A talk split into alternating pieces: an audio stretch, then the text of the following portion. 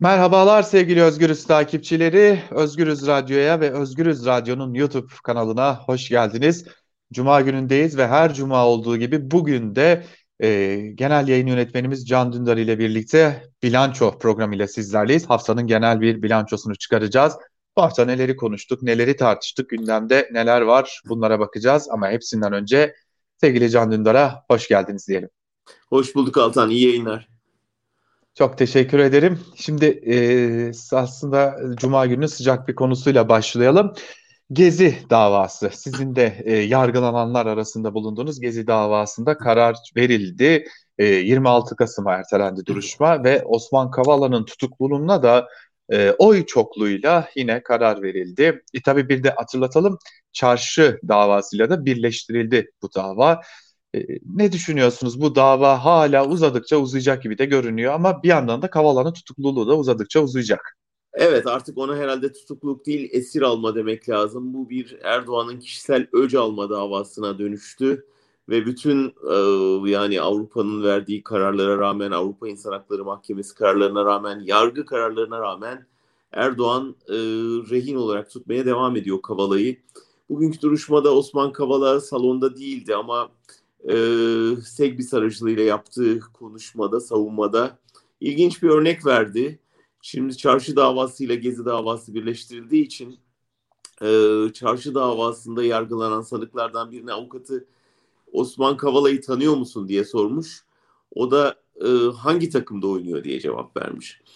E, bu bize aşağı yukarı iki dava arasındaki ilişki bağlarını gösteriyor. Yani o kadar birbiriyle alakasız iki davayı birleştirip o kadar nafile bir çabaya girdiler ki birisi yargılaması yapılmış, bitmiş, beraatle sonuçlanmış Gezi davası, diğeri yargılanması yapılmış, bitmiş, beraatle sonuçlanmış çarşı davasının ikisini de alıp tekrar bir çuvalın içine koyup harmanlayıp tekrar ortaya getirdiler. Bütün bu insanlar işte 54 kişiyi zannediyorum e, aklandıkları bir iddiadan tekrar yargılanmak zorundalar. Şimdi 8 yıl geçmiş aradan. Şimdi tekrar çok uzun bir yargılama sürecinin içine soktular ve tamamen ne için? Yani bir darbe girişiminden söz ediliyor, bir kal- darbe kalkışmasından söz ediliyor.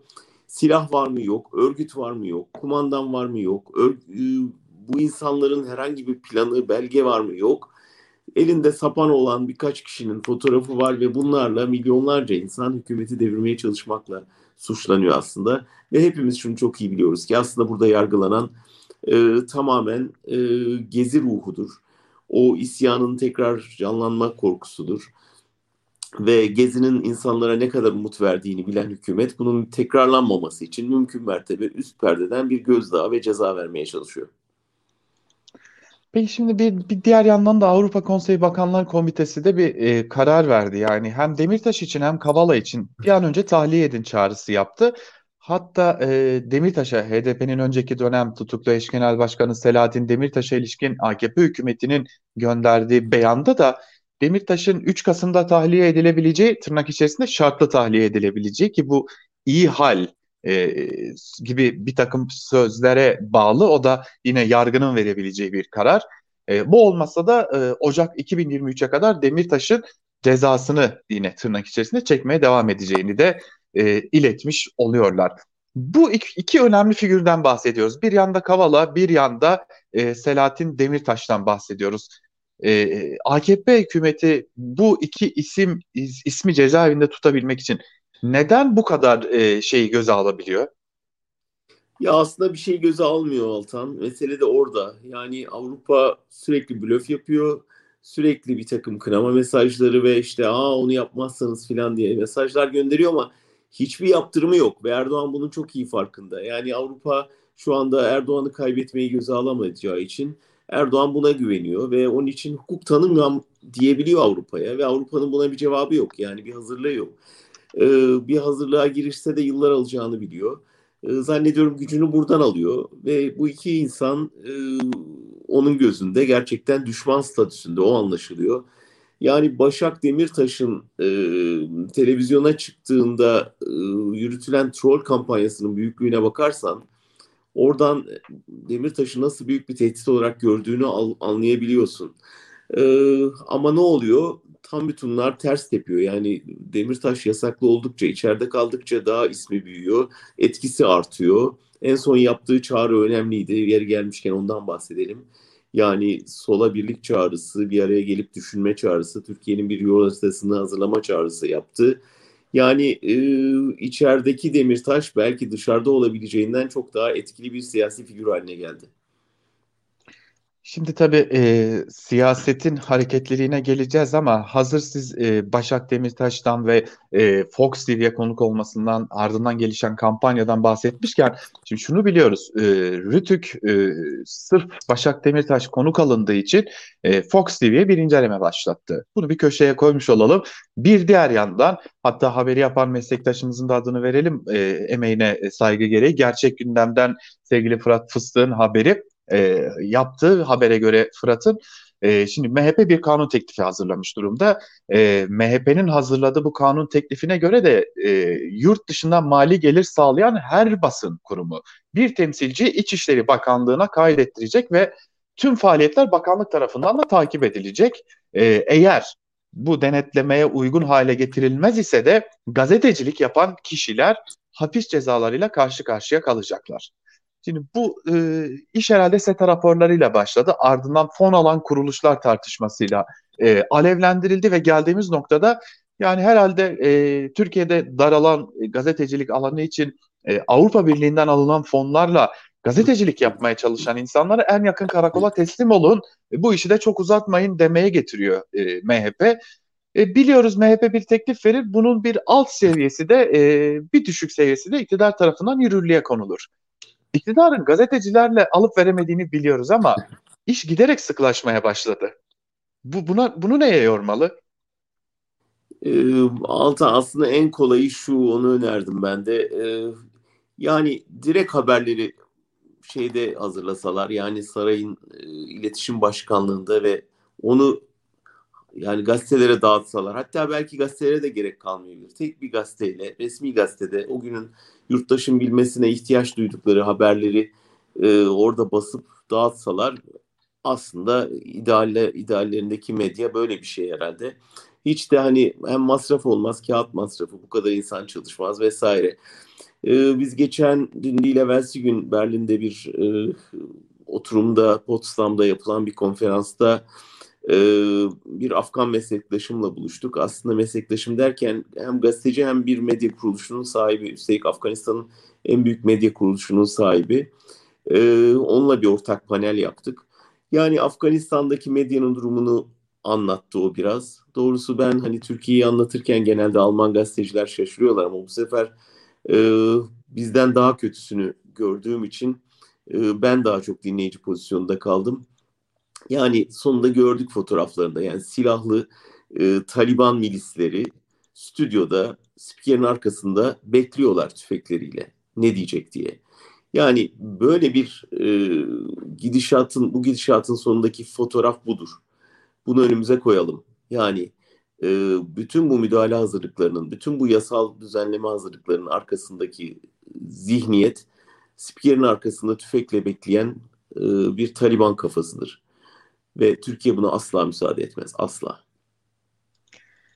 Şimdi aklıma şöyle bir şey geldi başımız belaya girer mi bilmiyorum ama bu benzetme bizim kafamızda ise e, tabii bir Afganistan kadar kötü durumda değiliz belki ama biz kendi kafamızda bir otosansür uygulayarak aslında bizim kafamızın içerisinde bir sansür, sansür mekanizması evet. işleterek gazetecilik yapmaya çalışıyoruz çok rahatsız edici bir şey gerçekten. Yani Ama ne oluyor Altan? Şunu düşün elbette dediğin çok doğru. Yani sansürü aşan bir otosansür var. O kadar ki zaten sansüre ihtiyaç duymayacak hale geldi hükümet. Nasıl olsa ben önce sahiplerini bağladım sonra kendilerinin kafasına büyük bir korku yerleştirdim diye. Ama bak gene bu, bu haftanın konularından e, Pandora Papers yani Pandora belgelerinin açıklanması Deutsche Welle Türkiye Türkçe servisi tarafından yapıldı. Daha önce Cumhuriyet'le birlikte çalıştığımız bir arkadaşımız, daha önce orada e, bu tür uluslararası gazetecilik e, örgütlenmesinde rol almış bir arkadaşımız Pelin. Bu sefer orada e, bu kez de Pandora'nın kutusunu açtı ve oradan birçok iş adamının nasıl Türkiye'yi soyup vergi vermemek için e, yurt dışındaki vergi cennetlerine para kaçırdığını gördük. Yani Türkiye'de ne kadar istersen iste, ne kadar haberi sınırlandırmaya, zapturapt altına almaya, yasaklamaya, gizlemeye çalışırsan çalış, haber bir yerden yolunu bulup çıkar. Üstelik artık burada denetleyemeyeceğin uluslararası mekanizmalar devreye girer. İstediğin kadar uluslararası medyaya çalışan ya da uluslararası medyayla işbirliği yapan gazetecileri orada e, cezalandırmaya çalış. Bu kez iyice haberi kontrol edemeyeceğin kanalların eline vermiş olursun. E, bunun çaresi yok. Yani gerçekten global çağda bu haberi durdurmanın bir yolu yok. Ne yaparsan yap. Bu işte bir şekilde sızıyor ve nereden sızdı? İşte bir e, bilgisayar hackerlarının bir şeyidir yani e, daha sonra gazetecilik çalışmasıyla bu haberler değerlendirildi ve dünyanın her yerinde bir anda e, görüyorsun ortaya saçıldı ve çağımızın en büyük e, bir, bir arada kotarılmış gazetecilik çalışmasıyla e, bütün kirli çamaşırlar ortaya döküldü. Onun için Bahçeli'nin belki bundan alacağı bir ders olabilir. Evet.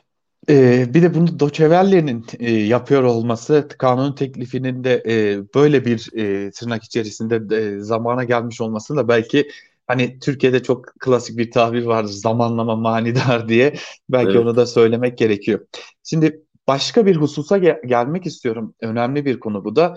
Ee, şimdi önümde konuların Eylül ayı anketi sonuçları var. Ee, geniş kapsamlı sonuçları var elbette ama şöyle bir baktığımda Cumhur İttifakı'nın oyunun %41.6'ya gerilediğini görüyoruz. Millet İttifakı'nın oyu ise %44.1'e yükselmiş durumda. Ee, buradaki çarpıcı sonuçlardan biri şu. CHP'nin oyunda bir gerileme söz konusu. %25.6'dan %24.8'e iniyor. E, büyük sıçrama İyi Parti'de İyi Parti %15.7'den %19.3'e çıkmış durumda. HDP de e, %11.7'ye yükselmiş durumda. Şöyle bir genel tabloya bakıyoruz. Evet, Millet İttifakı Cumhur İttifakı'nın önüne geçti ve HDP'nin o kilit parti rolü daha da önem kazandı. Ee, önce bir Konda'nın anketini e, dilerseniz değerlendirelim. Hemen ardından da e, bugün e, bilançoya özel de bazı bilgiler vereceğiz. Oraya geçelim. Ne diyorsunuz anket için? Şimdi bir e, eğilim önemli. Yani trend dediğimiz ya aylardır süren bir trend vardı. Yani e, Cumhur İttifakı sürekli inişte ve Millet İttifakı sürekli çıkışta. Bir yerde kesiştiler, başa baş geldiler ve şimdi bu trendde e, Cumhur İttifakı geriye düştü. Bu, bu gerçekten önemli bir şey. Ama tekrar söylediğimiz şeyi yineleyelim. Partilerin oy oranları kadar ya da ittifakların oy oranları kadar belki daha önemlisi e, başkanlık seçimi bu seçimde. O yüzden Erdoğan'ın karşısına çıkacak aday ve o adayın e, bu ittifakın oyunu alıp alamayacağı hususu son derece önemli. Bundan not edelim. İki, burada e, hep söyleniyor kararsızların rolü ve dağılımı önemli. Çünkü kararsızlar neredeyse ikinci parti konumunda. O kararsızların zaman içinde, yani bu kararsızların büyük çoğunluğunun AKP'den artık sıtkı sıyılmış ama gidecek adresi olmayanlar olduğu söyleniyordu ve bunların CHP'ye gitmeyeceği e, hep söyleniyordu. Nitekim bu araştırmada da görüyoruz ki o kararsızlar yavaş yavaş İyi Parti'de toplanmaya başladı. Yani merkez sağın daha önce e, AKP'de kendisine yer arayan seçmeni yavaş yavaş yönünü İyi Parti'ye çevirmeye başladı. Bu da ikinci tespit. Üçüncü tespit sahaya inmenin, halka karışmanın, halkın derdini dinlemenin sonucu diyebilirim. Akşener gerçekten yılmadan, korkmadan bütün tehditlere ve hatta saldırılara rağmen halkın nabzını tutmak üzere e, şehir şehir gezmeye devam etti ve bunun e, bence e, işte meyvesini topluyor. Bu çok önemli. Bu trend sürecektir. Yani hükümet hata yaptıkça, muhalefet e, bir arada görüntü sergiledikçe bu, bu trend artacaktır. HDP de sıkıştırıldıkça e, bilmiyorum bu anket e, HDP'nin manifestosundan önce miydi sonra mı yapıldı ama onun aldığı olumlu etkileri ya şimdiden hissediyoruz ya da belki önümüzdeki ankette daha da fazla hissedeceğiz ama e, HDP de bu yeni e, tutturduğu çizgide muhtemelen daha çok destek bulacaktır. Tam da burada o zaman e, bugün e, Ayhan Sefer Üstün'le görüştük e, ve hani malum altı siyasi parti CHP, İyi Parti, DEVA, Gelecek, Saadet ve Demokrat Parti'nin bir araya gelip kurmaylarının, hukukçu kurmaylarının bir araya gelip E, üzerinde çalıştıkları evet Türkiye parlamenter sisteme dönecek bir muhalefetin e, olası e, seçimi kazanmasıyla ama nasıl dönecek diye e, kendisine e, sorular yönelttik. Yani bir çalışmanızda bir somutlaşma var mı diye sorduk. E, Ayhan Sefer Üstün e, üç önemli başlıkta aslında bize son durumu sıraladı. E, yasama, yürütme ve yargı başlıkları altında ne aşamaya geldiklerini ve ne planladıklarını e, anlattı. Çok kısa izniniz olursa oradan birkaç tabii, bölümü tabii. sizlerle paylaşmak istiyorum. E, Ayhan Seferüstün diyor ki meclisin seçimi ve oluşumu, baraj sistemi, meclisin denetim yetkilerinin genişletilmesi, siyasi etik kanunu gibi konuları görüşüyoruz. Bu yasama başlığına ilişkin e, siyasi bir et, siyasi etik kanunu çıkarmayı ve siyasi etik komisyonu kurmayı istiyoruz. E, yine yürütme için de Cumhurbaşkanı'nın yetkilerinin sınırlandırılmasını konuşuyorlar.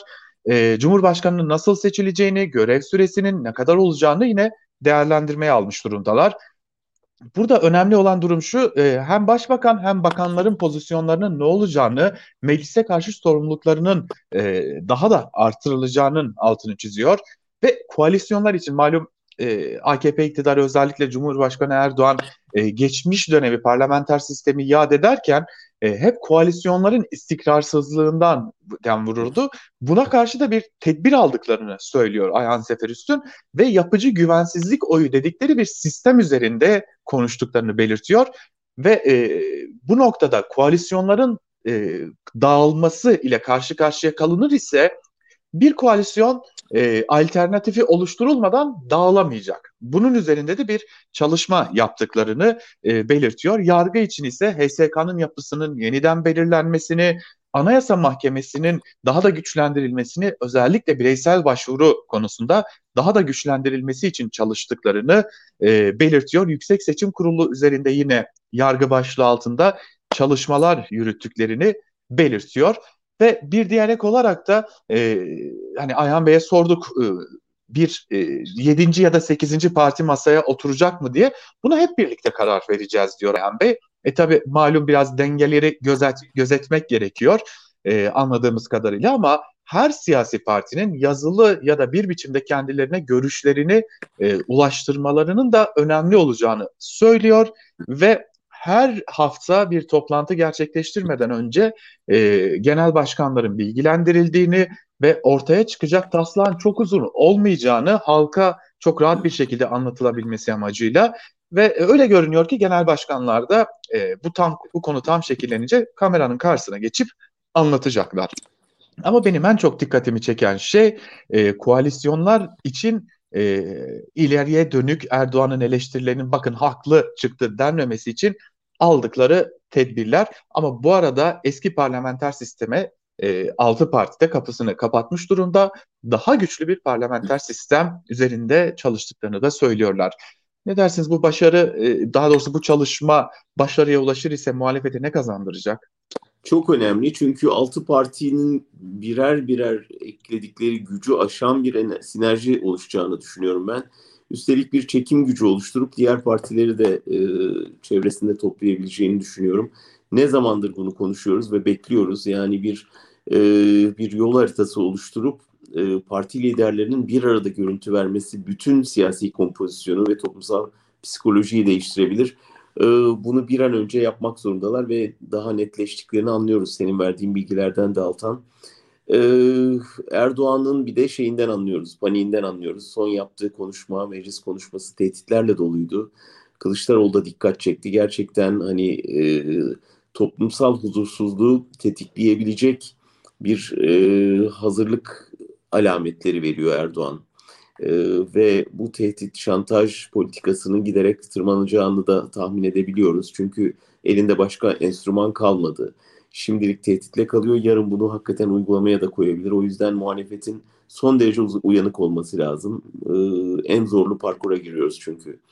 Ama bir de şunu söyleyeyim yani anlattıklarından aslında 20 yıl önceki Türkiye'de işte parlamentodaydı büyük oranda yetki, Cumhurbaşkanı'nın yetkileri sınırlıydı, Anayasa Mahkemesi güçlüydü. Yani Türkiye 20 yıl kaybettikten sonra aslında bir yandan eski kaybettiklerini aramaya başladı. Burada ister istemez affınıza sığınarak işte A ile e, birlikte yapılan yolculuğu, aile arabasının araba yolculuğunda pozisyon değiştirmesini ve neden yaptık biz bunu dediğim o meşhur fıkrayı hatırlatmak zorundayım. Aslında e, o zaman şunu da söyleyelim. Bu değişiklik e, ten sanırız şu aralar AKP de memnun değil. E, çünkü işler yolunda gitmiyor. Kendisi açısından da yolunda gitmiyor. E, hatta bir bilgi paylaşalım bunu da belki son bir bilgi olarak. Şimdi bir erken seçim tartışması var. MHP Genel Başkanı Devlet Bahçeli e, kebapçıları bölücü ilan ettiği grup toplantısında belki onu da değerlendirmek istersiniz. E, erken seçim falan yok dedi. E, plan o ki AKP bir an önce aslında seçim yasasını meclise indirmeyi istiyor fakat MHP biraz daha geciktirelim. E, böylelikle erken seçimin yolunu da e, kamuoyu nezdinde kapatmış oluruz gibi bir plan e, yapılıyor ama şimdi geçtiğimiz gün meclisteydim. Mecliste konuşulan şey şu. E, Bahçeli AKP'nin gideceğini anlar ise e, onu oradan indirecek hamleyi yapma e, fırsatını başka hiç kimseye vermez gibi de bir değerlendirme vardı. Ne dersiniz? Katılır mısınız? E, katılırım. Yani şu anda herkes kendi e, e, tırnak içinde paçasını nasıl kurtaracağını düşünüyor. İş adamları yurt dışına servet kaçırıyor. E, işte yurt dışında imkan bulabilenler, e, vize alabilenler e, kendisine orada yeni bir hayat kurmaya çalışıyor. E, eminim Erdoğan ve ailesi de muhtemel bir ihtiyaç halinde ne yapacağının hesaplarını yapıyorlardır ve muhtemelen elbette ki Bahçeli de hem kendisi hem partisi için bir B planı hazırlıyordur. Bu tür yani gemiden çatırtılar gelmeye başladığı zaman herkes imdat yeleklerini, çıkış kapılarını e, ve kıyıya en çabuk ulaşabileceği kayıkları e, gözetmeye başlar. Bence o döneme giriyor Türkiye yavaş yavaş. O zaman son bir soruyla kapatmak istiyorum. Ee, şöyle baktıkça gidişata, e, şimdi bir yandan çok ciddi zam yağmuruyla karşı karşıya Türkiye. Hatta CHP Genel Başkanı e, Kılıçdaroğlu kara kış e, geldikçe kara kış ekonomisinin yürürlüğe gireceğini de söylüyor. E, dün sadece benzin ve motorine neredeyse 25'er kuruş e, zam geldi. E, ben gidişatı biraz e, AKP'nin iktidara geldiği şartlara benzetiyorum. E, özellikle Bahçeli yine bir şekilde ortak. E, bir yanda ekonomik kriz söz konusu, bir yanda e, farklı tartışmalar söz konusu. Benzetiyor musunuz? Bir benzerlik var mı? Çok var, çok haklısın. Var yani hem ekonomik koşullar açısından var, hem iktidar blokunun aslında bir koalisyon arası çözülmesi açısından var. Hem e, başbakan dönemin başbakanı bugün cumhurbaşkanı ile kıyaslanabilir. Sağlık sorunlarının artık iyice e, ortaya çıkması ve dünya basınına yansımaya başlaması açısından var. E, yani Erdoğan'ın sağlık durumu e, dünya basında daha sık gündeme gelmeye başladı. E, ve tabii vatandaşın huzursuzluğu işte yani henüz kasa atılmıyorsa da içten içe öfkenin büyüdüğünü her dakika görüyoruz. Her pazar röportajında, her e, yani artık büyük kanallar veremiyor, gazeteler veremiyorsa da e, YouTube'a düşen videolardan vesaire görüyoruz. Huzursuzluğun nasıl büyüdüğünü. E, o yüzden evet yani o koşullar olgunlaşıyor ve e, Demirel'in ünlü lafını hatırlatalım. Siyasette nasıl geldiysen öyle gidersin. Böyle bir ekonomik krizin sonunda doğan siyasi boşlukta doğmuştu AKP ve Erdoğan o siyasi o boşluğa konmuştu. Şimdi e, yeni bir e, ekonomik krizin ardından siyasi boşluk doğmak üzere ve umarım ki muhalefet o boşluğa talip olsun ve doldursun. Evet şimdi tam da bu son sözünüzün üzerine önüme bir görüntü düştü. Ee, bizi takip edenler de Özgürüz Radyo'nun YouTube hesabından bu görüntüyü izleyebilirler. Ee, arkadaşlarımız paylaştılar. Ee, İstanbul Büyükşehir Belediyesi'nin CHP'li Başkanı Ekrem İmamoğlu Bayburt'ta bir ziyaret gerçekleştirdi ve gerçekten bir sürprizle karşılaşmış durumda e, Ekrem İmamoğlu. İnanılmaz bir kalabalık Ekrem İmamoğlu'nu karşılıyor Bayburt'ta. E, bu da sanırım e, dediğiniz gibi o boşluk ve o boşluğu doldurmak üzere muhalefetten bazı temsilcilerin e, ilk işaretlerini de veriyor. Tavsiye ederiz YouTube hesabımızdan o görüntüyü izlemelerini. Son olarak Altan bu zabıta polis çatışmasına da değinelim. Evet. Çünkü iktidarın çatırlamasının bir başka göstergesi de aslında e, aslında devleti temsil eden silahlı güçlerin ya da güvenlik kuvvetlerinin birbiriyle dalaşır hale getirilmesi. e, Erdoğan oğlunun vakfının söz konusu e, binayı terk etmemesi için polisi devreye sokunca belediyenin zabıtalarıyla çatışma haline geldiler. Bunlar son derece tehlikeli manevralar. 15 Temmuz'da gördük, öncesinde gördük. Yani MİT olayında gördük. Yani polisin e, istihbaratla, jandarmanın polisle çatıştığı durumlar çıktı ortaya. E, bir devletin sonunun geldiğini gösteren işaretler. O yüzden acilen e, yani Erdoğan'ın daha fazla bu buna ve bütün toplumsal bütünlüğe, toplumsal barışa zarar verecek bu tür hamlelerinin önlenebilmesi için bir arada çok sağlam durulması gerekiyor. E, son zabıta polis çatışması bunun çok iyi bir örneğiydi. Evet, o çok tehlikeli bir görüntüydü. Ee, tabii başka bir anlama daha geliyor. Yargının aslında kararlarını uygulamak için e, de e, çalışması gereken kolluk kuvvetlerinin yargının kararının uygulanmasının önünde bir perde e, haline getirilmesi de e, yargı açısından e, çok da iyi olmayan korkunç görüntülerdi demekte belki de fayda var. Şimdi muhalefetin acilen çare bulması, yani cevap bulması gereken soru şu. Hukuk tanımayan bir iktidar polis eliyle hukuku hiçe sayma yönüne gittiğinde ne yapacaklar? Yani açıkça e, yargı emirlerini dinlemeyen bir iktidar polis kuvvetiyle kendi antidemokratik gücünü dayatmaya kalktığında muhalefet ne yapacak? Şimdi bence asıl buna bir cevap bulmaları gerekecek. Çünkü buna bir cevap bul- bulamazlarsa sandıkta seçmene gerekli güveni belki de verememiş Evet. olacaklar. Böyle bitirelim dilerseniz bugünlük de bilanço programını. Ee, biraz bu haftalık e, olağan saatimizin dışına sarktık ancak e, Gezi davası vardı. Onun sonucunu bekliyorduk üzerine daha iyi konuşabilmek için. Ee, sevgili Can Dündar çok teşekkür ederiz katıldığınız için. Ben teşekkür ederim. Evet sevgili Özgürüz takipçileri bu haftalıkta bilanço programını böyle noktalıyoruz. Haftaya daha umut dolu gelişmelerle karşınızda olabilmek umuduyla Özgürüz Radyo'nun YouTube hesabına da abone olmayı unutmayın diyelim. Hoşçakalın.